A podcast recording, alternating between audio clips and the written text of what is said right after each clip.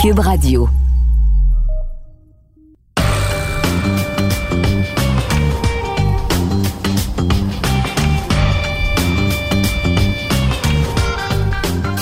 Cette semaine, au balado du champ gauche, Carson Wentz a gagné la loterie pour une deuxième fois. Parlant de loterie, Fernando Tatis Jr., lui, a remporté le Powerball à San Diego. Et je vous donne mon choix comme entraîneur-chef de l'année dans la Ligue nationale de hockey. Et non, ce n'est pas Sheldon Keefe des Maple Leafs.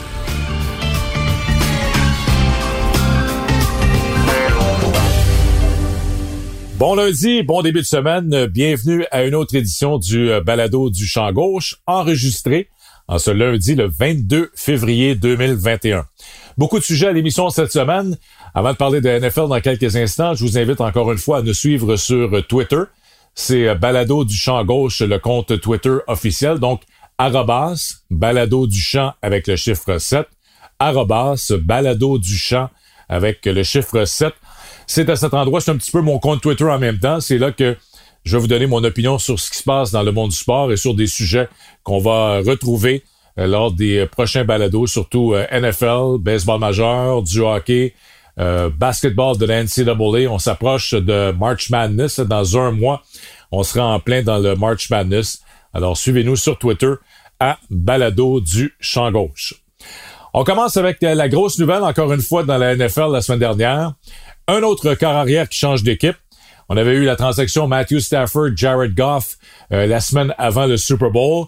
Et là, un autre, un autre domino, un autre morceau euh, du casse-tête qui a changé d'équipe. Cette fois, c'est Carson Wentz. Euh, finalement, les Eagles ont décidé de lancer la serviette dans le cas de Wentz. Wentz avait demandé à être échangé et les Eagles ont dit oui. je pense que le, le, grand gagnant ou les grands gagnants, si on regarde cette transaction de trois angles, il y a l'angle Carson Wentz, il y a l'angle des Colts et il y a l'angle des Eagles. Le grand gagnant, c'est Wentz. En deuxième euh, position, ce sont les Colts. Et on peut dire les perdants, si vous voulez, dans toute cette histoire, ce sont les Eagles de Philadelphie. Pardon, dans un premier temps de Carson Wentz, moi je pense que Carson Wentz peut vraiment relancer sa carrière avec les Colts d'Indianapolis. Bon, on sait ça a été très difficile l'an dernier, lors des deux dernières saisons avec les Eagles de Philadelphie, mais surtout euh, la saison dernière, alors qu'il a vraiment perdu son poste de cadre numéro un. Euh, beaucoup trop de revirements, beaucoup de sacs du corps pour Carson Wentz l'an passé. Et il y a eu toute cette relation qui finalement est, tournée au vinaigre avec l'entraîneur-chef Doug Peterson. On dit que même les deux ne se parlaient plus en fin de saison. ça ne fonctionnait pas. On n'était pas sur la même longueur d'onde. Alors, qu'est-ce qui s'est passé? entre la saison recrue de Wentz et l'an dernier? Euh, c'est un, c'est la grande question du côté des Eagles. Sauf que les Eagles, eux, avaient décidé, à la fin de l'année, en raison d'une saison décevante, qu'on congédiait Doug Peterson. Alors lorsqu'on a congédié l'entraîneur-chef Doug Peterson, on se disait, bon, mais si Peterson a quitté, est-ce que ça veut dire qu'on a choisi Wentz? Que l'organisation, la, direction des Eagles, finalement, favorisait Wentz euh, devant Peterson? mais ça n'a pas fonctionné ça non plus parce que Wentz a quand même demandé à être échangé malgré le fait qu'on avait congédié Peterson et qu'on amenait un nouvel entraîneur-chef à la barre de l'équipe. On a l'impression aussi que Wentz avait perdu un petit peu la bataille vis-à-vis de ses coéquipiers. Il y avait plusieurs, il y avait une, division, faut le dire de cette façon-là, il y avait une division, une dissension au sein de l'équipe. Il y avait des pros Wentz et il y avait beaucoup maintenant de pros euh, Jalen Hurts le quart arrière qui l'an dernier avait remplacé Wentz en fin de saison. Alors, il semble qu'il y avait beaucoup de joueurs qui préféraient Wentz, euh, qui préféraient Hurts, pardon, à Wentz chez les Eagles. Et c'était la même chose et encore pire du côté des médias de Philadelphie et du côté des partisans des Eagles qui sont très exigeants. Vous le savez, à Philadelphie, c'est pas une ville facile pour euh, les, les, athlètes professionnels, euh, que ce soit les Phillies au baseball, les Eagles, un petit peu moins les Flyers, mais quand même, il y a toujours beaucoup de pression à Philadelphie sur des athlètes professionnels et on est très exigeant. Et je pense qu'il y, a, il y a beaucoup des, des fans des Eagles qui avaient perdu confiance en Wentz, qui eux aussi voulaient tourner la page et on voulait donner le ballon à Jalen Hurts au cours des, euh, des prochaines saisons. Alors, Wentz obtient gain de cause. Je pense que si on lui avait demandé euh, à quel endroit, Carson, à quel endroit tu aimerais te retrouver, son premier choix en tête de liste, on aurait retrouvé les Colts d'Indianapolis et c'est exactement là où ils se retrouvent pour euh, la prochaine saison. Pourquoi les euh, Colts d'Indianapolis? Premièrement, c'est une équipe qui euh, aspire, selon moi, eux aussi, au Super Bowl. L'an dernier, ils ont terminé au premier rang dans la section sud de l'Association américaine avec une fiche de 11 victoires, 5 défaites. Mais le plus important pour Wentz, c'est que là, il va retrouver Frank Reich. L'entraîneur-chef des Colts était le coordonnateur à l'attaque des Eagles lors des deux premières saisons euh, de Wentz avec l'équipe, dont la saison où on a finalement gagné le Super Bowl et que Wentz avait été très bon. Souvenez-vous, sans Carson Wentz, les Eagles probablement ne gagnent pas le Super Bowl. Vous allez dire, oui, c'est Nick Foles qui était là, c'est Nick Foles qui était le corps arrière lorsqu'on a battu les Patriots au Super Bowl, mais c'est Carson Wentz qui avait fait tout le travail pendant la saison. C'était à sa deuxième saison dans la NFL, 11 victoires, 2 défaites. 33 passes de toucher contre seulement 7 interceptions, mais subit une déchirure ligamentaire au genou en fin de saison et euh, évidemment, il est remplacé à ce moment-là par Nick Foles et on connaît la suite. Mais ça avait été toute une saison pour Carson Wentz et ça, c'était seulement sa deuxième euh, année comme euh, carrière partant avec les Eagles. Il arrive la saison suivante, en 2018, et là, il subit une fracture au dos. Mais au moment de sa blessure, il avait pour plus de 3000 verges par la passe, 21 passes de toucher et 7 interceptions. Donc, je, regarde son rendement en 2017 et en 2018. Sa deuxième et sa troisième année avec les Eagles, c'est 54 passes de toucher contre 14 interceptions. Alors, un ratio de plus 40.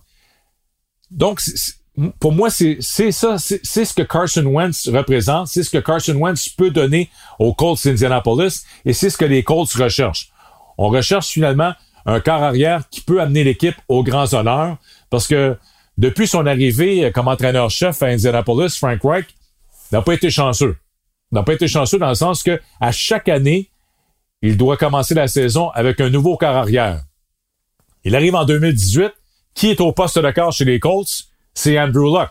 Andrew Luck avait été le premier choix de l'équipe quelques années auparavant et on disait un joueur concession, mais lui aussi en raison de blessure, Andrew Luck décide au terme de la saison 2018 qu'il prend sa retraite, c'est terminé. Alors là, la dernière seconde, on doit se, euh, se trouver un carrière partant pour la saison 2019.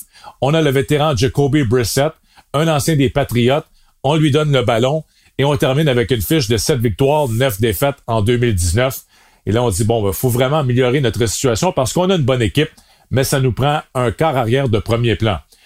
On va donc chercher le vétéran Philip Rivers, qui est joueur autonome, qui décide de quitter les Chargers de San Diego, et lui, il s'amène l'an dernier avec les Colts.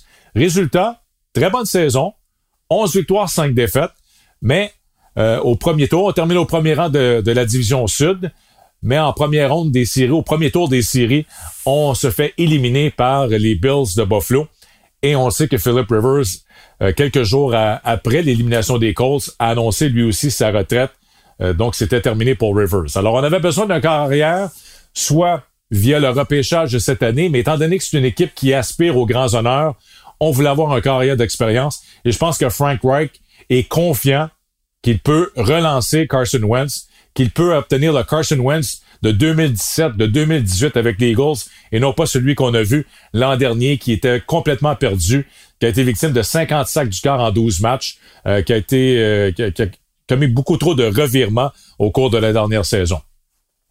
Wentz est le grand gagnant. Je mentionnais qu'il a gagné la loterie pour une deuxième fois parce que il avait signé, souvenez-vous, une prolongation de contrat avec les Eagles euh, de 4 ans de 128 millions en juin 2019. Mais depuis qu'il a signé cette euh, prolongation de contrat, je ne sais pas s'il s'est mis trop de pression sur les épaules, mais ça n'a jamais été le même joueur. Évidemment, on le mentionnait souvent blessé avait subi une commotion cérébrale lors euh, du premier match éliminatoire en 2019 lorsqu'il avait été frappé par Jadavian Clowney.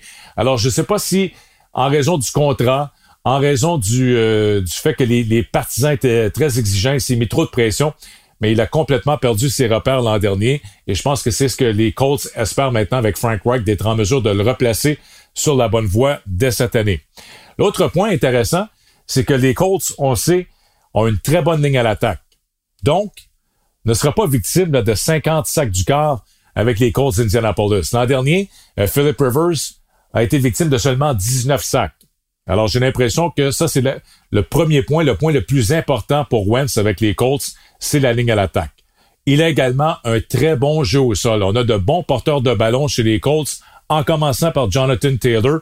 L'an dernier, à sa, saison euh, recrue, Taylor, c'est plus de 1000 verges, c'est 11 touchés au sol. Alors, Carson Wentz a une ligne à l'attaque qui va le protéger et un porteur de ballon de premier plan. Donc, ça, c'est deux facteurs qu'on ne retrouvait pas chez les Eagles de Philadelphie. J'ai bien hâte de voir également la relation maintenant qui va s'installer entre Reich, entre Wentz et le nouveau coordonnateur à l'attaque que vous connaissez bien, c'est Marcus Brady. Marcus Brady était euh, l'entraîneur des quarts arrière chez les Colts. Il a dû travailler justement avec Locke, avec Brissett et avec Rivers au cours des dernières saisons. Et là, il aura comme défi de travailler avec Carson Wentz, mais comme coordonnateur à l'attaque. Marcus Brady, qui était euh, corps aussi avec les Alouettes pendant trois saisons, avait été également le coordonnateur à l'attaque en 2012 avec les Alouettes. Et là, il se retrouve euh, comme coordonnateur à l'attaque pour la première fois avec les Colts d'Indianapolis, puisque l'ancien euh, aussi, l'ancien coordonnateur Nick Sirianni, a quitté lui pour devenir entraîneur-chef des Eagles. Alors, lui, il se retrouve à Philadelphie et Wentz se retrouve maintenant à Indianapolis. Alors, en conclusion, je pense que c'est une très bonne transaction pour Carson Wentz, pour les Colts, qui là, je pense qu'on doit mettre les Colts dans la même catégorie que les Bills, les Browns, euh, les Chiefs de Kansas City. Je pense que là, on retrouve les quatre équipes, les Ravens de Baltimore aussi. Euh, selon moi, ce sont les meilleures formations du côté de l'association américaine, ceux qui peuvent vraiment penser de se rendre en finale d'association et d'atteindre le Super Bowl euh, la saison prochaine du côté de Los Angeles. Les perdants un petit peu dans cette transaction, ce sont les Eagles de Philadelphie. Les Eagles qui euh, croyaient avoir un joueur franchise en Carson Wentz. Bon, évidemment, euh, en, échangeant Carson Wentz, on est allé chercher deux choix repêchage, mais on n'a pas obtenu la même qualité de choix que euh, Matthew Stafford, que les Lions ont obtenu dans la transaction Matthew Stafford.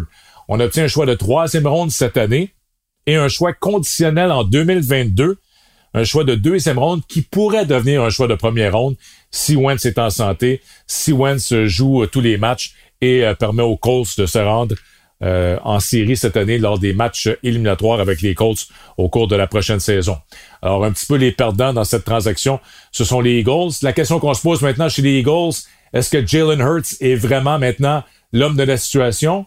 Est-ce que les Eagles vont accorder un contrat à un vétéran au poste de corps pour venir euh, donner un coup de main à Jalen Hurts, une police d'assurance si vous préférez, ou si les Eagles vont repêcher un autre corps arrière après, avoir repêché Jalen Hurts en deuxième ronde l'an dernier, est-ce que là on va repêcher un corps arrière encore cette année? Euh, parce qu'on n'est pas convaincu que Hurts peut faire le travail, euh, lui qui a eu une fiche de une victoire et trois défaites comme quart partant avec les Eagles lors de la dernière saison. Alors Carson Wentz est le grand gagnant, les Colts d'Indianapolis également, les Eagles qui ont subi un échec dans cette transaction.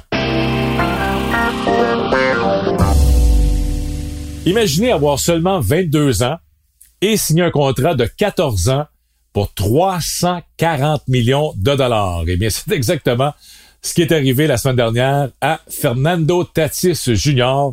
avec les Padres de San Diego.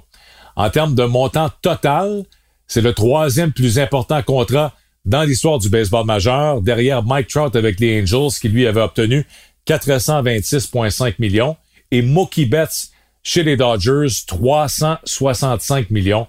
Alors, tout un contrat pour Fernando Tatis Jr. Est-ce que c'est un, un, bon contrat pour les Padres et pour Tatis? Je pense que oui, parce que si on regarde en termes de valeur annuelle, on parle d'un peu plus de 24 millions par année. Alors, c'est quand même raisonnable, surtout si on regarde dans, dans 4, 5, 6 ans, euh, ce sera un montant très acceptable pour les Padres. Mais on lui donne ce montant alors qu'il a joué seulement 143 matchs dans le baseball majeur. Évidemment, a été très impressionnant jusqu'ici à sa saison recrue en 2020 et l'an dernier, malgré le fait que c'était une saison écourtée euh, de 50 matchs, a eu des statistiques quand même intéressantes. Alors, si on regardait son rendement, jusqu'ici en carrière, a joué 143 matchs avec les Padres, moyenne au bâton de 301, donc une excellente moyenne, 39 circuits, 98 points produits et un OPS de 956. Alors, c'est parmi les meilleures statistiques au cours des 150 derniers matchs dans le baseball majeur si on le compare aux autres euh, grands joueurs. On ajoute également l'élément vitesse. 27 buts volés euh, en carrière jusqu'ici en, moins d'une saison, en 143 matchs. Il joue à l'arrêt court et c'est un arrêt court euh, spectaculaire, un très bon bras, 6 pieds 3 pouces, c'est quand même assez imposant physiquement, se déplace très bien autant à sa gauche qu'à sa droite. Alors du côté gauche de l'avant-champ, les Padres avec Manny Machado au troisième et avec Fernando Tatis Junior à l'arrêt court, on a vraiment tout un duo. On sait que Machado, lui aussi, avait signé un contrat à long terme avec les Padres lorsqu'il était joueur autonome. Imaginez-vous maintenant la rivalité entre les Padres et les Dodgers. Déjà, l'an dernier, les deux équipes ont terminé avec les deux meilleures fiches de la Ligue nationale. On sait les Dodgers ont gagné la Série mondiale. En saison régulière, c'était 43 victoires, 17 défaites. Ils ont terminé six matchs devant les Padres. Mais les Padres, eux, à 37-23, c'était la deuxième meilleure fiche de la Ligue nationale l'an dernier. Et là, les deux équipes cette année, euh, si tout va bien, si on joue une saison euh, complète de 162 matchs, les Padres et les Dodgers vont s'affronter à 19 reprises. Alors, j'ai l'impression qu'on pourrait dire l'équipe qui gagne la série entre les deux équipes, c'est l'équipe qui va gagner la Série mondiale. Ce sont vraiment les deux meilleures formations, non seulement de la Ligue nationale, mais probablement du euh, baseball majeur. Regardez ce que les Padres ont fait pendant l'entre-saison. On a dit qu'il faut améliorer notre personnel de lanceurs partant si on veut rivaliser avec les Dodgers et si on veut gagner la Série mondiale. On est allé chercher le vétéran Hugh Darvish des Cubs de Chicago. On est allé chercher le gaucher Blake Snell du côté des, euh, Rays de Tampa Bay. Euh, Snell, on se souvient de lui l'an dernier, justement, en série mondiale, avait été retiré du monticule de la décision controversée de Kevin Cash, qui a peut-être coûté euh, la série mondiale aux Rays face aux Dodgers. Et on est allé chercher un autre lanceur droitier en Joe Musgrove des Pirates de Pittsburgh pour ajouter à Denelson euh, Lamette, à Chris Paddock qui était déjà là chez les Padres. Donc on a une rotation maintenant qui, selon les dirigeants des Padres, on peut rivaliser avec les Dodgers. Et on va le voir cette année justement, puisque les deux équipes vont s'affronter à 19 reprises. Qu'est-ce que les Dodgers ont fait, eux? Ils ont dit, nous, on a gagné la Série mondiale, mais c'est pas assez. On veut améliorer l'équipe. On a perdu, on n'a pas perdu de joueurs réguliers et on a ajouté Trevor Bauer, qui était peut-être le, le meilleur lanceur disponible sur le marché des joueurs autonomes. Pas peut-être, c'était le meilleur lanceur disponible sur le marché des joueurs autonomes. Alors, on ajoute Trevor Bauer qui va se retrouver avec Clayton Kershaw, avec Walker Bueller et David Price qui l'an dernier avait décidé, avait opté de ne pas jouer en raison de la pandémie. David Price, le gaucher, revient avec les Dodgers cette année. Alors, toute une rotation de lanceurs pour les Dodgers. Je favorise encore les Dodgers. Si on a comparé les deux équipes, je dois favoriser encore les Dodgers devant les Padres, mais les Padres ne sont pas loin et on va le voir lors des affrontements entre les deux équipes cette saison. L'autre point concernant euh, Fernando euh, Tatis Jr., c'est en 2018. Le baseball majeur, à chaque année, donne euh, sa liste des 100 meilleurs espoirs. Et si on regardait la liste en 2018, au premier rang, on retrouvait qui? On retrouvait Vladimir Guerrero fils avec les Blue Jays de Toronto. Et au deuxième rang, c'était Tatis chez les Padres de San Diego. Alors, comment les choses ont changé? En deux saisons, euh, Tatis s'est imposé comme euh, un joueur vedette, un joueur de premier plan, et Tatis maintenant qui obtient ce contrat de 14 ans avec les Padres. Malheureusement pour Vladimir Guerrero, s'il était devant Tatis dans les mineurs, euh, la, transition au baseball majeur a été un petit peu plus difficile. Regardez les statistiques de Vladimir, qui lui aura 22 ans le 16 mars prochain, donc les deux joueurs sont, pratiquement du même âge. Il a joué 183 matchs dans les majeurs jusqu'ici, 40 de plus que Tatis. Sa moyenne au bâton, 269. On s'attendait à un meilleur rendement de la part de, Guerrero euh, dans le baseball majeur, seulement 269 de moyenne jusqu'ici. 24 circuits pour Vladimir, 39 pour Tatis. Alors, 15 circuits de plus en 40 matchs de moins pour le joueur des Padres. Vladimir a quand même 102 points produits, c'est intéressant et son OPS, donc sa moyenne de présence sur les buts et sa moyenne de puissance, 778. C'est presque 200 points de moins que euh, Fernando Tatis Jr., qui est à 956. Alors, très grande différence en termes de présence sur les buts et puissance entre Vladimir et Fernando. C'est aussi le jour et la nuit entre les deux joueurs en défensive. D'un côté, Tatis est un joueur spectaculaire, un joueur d'impact à l'arrêt court qui a le potentiel de gagner un, sinon plusieurs gandors au cours de sa carrière. Il possède un bras puissant, euh, beaucoup de mobilité à sa droite, à sa gauche, en raison de son euh, gabarit à 6 pieds 3 pouces. Et souvent, on le retrouve dans les jeux de la semaine en raison de son euh, jeu en défensive. Soyons honnêtes, du côté de Vladimir Guerrero fils, lui, sa meilleure position, c'est au bâton. C'est comme frappeur. Sa première saison avec les Blue Jays, on l'utilise au troisième but, qui était sa position naturelle dans les mineurs. Arrive avec les Jays, 17 erreurs en 2019. L'an dernier, Charlie Montoyo, je pense que c'était la bonne décision là, dans un calendrier écourté à 50 matchs. Le gérant des Jays dit à Vladimir, on veut t'enlever de la pression, concentre-toi sur l'attaque, sur ton coup de bâton, et on va te déplacer au premier but. A quand même bien joué au premier but, on voit ses qualités athlétiques, a commis seulement trois erreurs, a fait euh, plusieurs beaux jeux en défensive, mais euh, maintenant on se demande est-ce que Vladimir va revenir au troisième coussin? Lui, il aimerait avoir une autre chance de jouer au troisième but dès le camp d'entraînement cette année. On dit qu'il est en meilleure forme, a beaucoup travaillé pendant l'entre-saison en République dominicaine.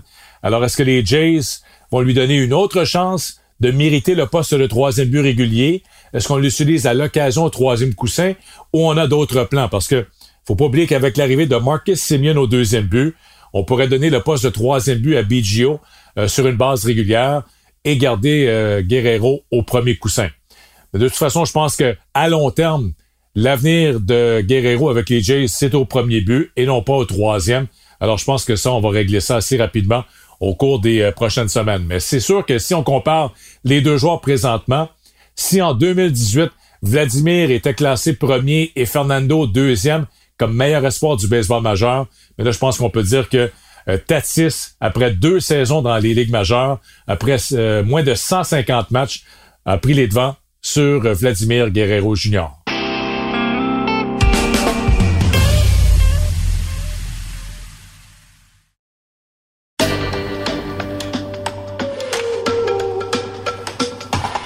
Quel est votre choix pour le titre d'entraîneur-chef par excellence dans la Ligue nationale de hockey à l'heure actuelle? Il y a plusieurs candidats intéressants. On pense à Sheldon Keefe avec les Maple Leafs de Toronto. Ils ont présentement le meilleur dossier de la Ligue nationale avec 30 points en 19 matchs avant les rencontres de lundi soir. 13 victoires en temps réglementaire, donc Sheldon Keefe, un excellent choix. Rod Brindamour fait du très bon travail aussi avec les Hurricanes de la Caroline, qui sont deuxième au classement général. Euh, Joel Kenville, à sa deuxième saison avec les Panthers, on voit vraiment une équipe euh, transformée en Floride. Alors Kenville aussi euh, pourrait être un candidat sérieux au trophée Jack Adams présentement dans la Ligue nationale. Mon choix, je vais demeurer dans cette même section, la section centrale, puisque derrière les Hurricanes et derrière les Panthers de la Floride, on retrouve les Blackhawks de Chicago. Les Blackhawks sont 9 victoires, 6 défaites et 4 défaites en prolongation pour un total de 22 points. Ça les place au huitième rang au classement général, devant des équipes comme le Lightning, comme Vegas, comme le Canadien, ainsi de suite, même si on est peut-être disputé quelques matchs de plus. Mais c'est quand même un rendement très intéressant pour les Blackhawks et une belle surprise. L'autre point également, pourquoi je favorise Jeremy Colleton comme entraîneur-chef par excellence, c'est que chez les Blackhawks, on compte sept recrues qui jouent au sein de la formation des, des 20 joueurs à tous les soirs. Ça commence avec euh, Pius Souter, une autre belle surprise, joueur euh, de centre suisse, âgé de 24 ans, qui joue en compagnie d'Alex DeBrinket et Patrick Kane sur le premier trio des Blackhawks de Chicago. Il a 10 points, dont 6 buts en 19 matchs depuis le début de la saison, et il joue en moyenne 15 minutes 42. Et comme je le soulignais, il joue sur un premier trio. Ça, c'est un joueur non repêché qu'on a trouvé du côté de la Suisse. Très bonne acquisition des Blackhawks de Chicago. Une autre recrue, c'est euh, Philippe Kourachev, un joueur qu'on a déjà vu dans la Ligue de hockey junior majeur du Québec, a été un choix de quatrième ronde des Blackhawks. Il est âgé de 21 ans. Un autre joueur suisse, et lui, il a 9 points, dont 5 buts en 18 matchs depuis le début de la saison. Et il joue sur les euh, deuxième ou troisième trio avec les Blackhawks. On regarde la ligne bleue. On a trois défenseurs recrues présentement dans la formation. Nicolas Baudin, l'ancien choix de première ronde des Blackhawks de Chicago, il est âgé de 21 ans seulement. En 11 matchs, il a 5 points jusqu'ici et il joue en moyenne 14 minutes par match. Ian Mitchell avait un choix de deuxième ronde des Blackhawks de Chicago. Il est âgé de 22 ans et euh, le défenseur droitier des Blackhawks joue en moyenne 15 minutes et 28 secondes. Il a 3 points en 19 rencontres depuis le début de la saison. Dernièrement, on utilise également Lucas Carlson, le défenseur suédois. Ça, c'est un ancien choix de quatrième ronde des Hawks. Il est âgé de 23 ans. Alors, on l'utilise à la ligne bleue présentement. Donc, on a trois des six défenseurs qui sont recrues au sein de la formation. À l'attaque également, on ajoute le nom de Brandon Hagel qui joue sur un deuxième, sur un troisième trio, euh, joueur de 22 ans, joue en moyenne 13 minutes par match. Alors, ça, euh, ça fait partie des recrues qu'on utilise au sein de la formation.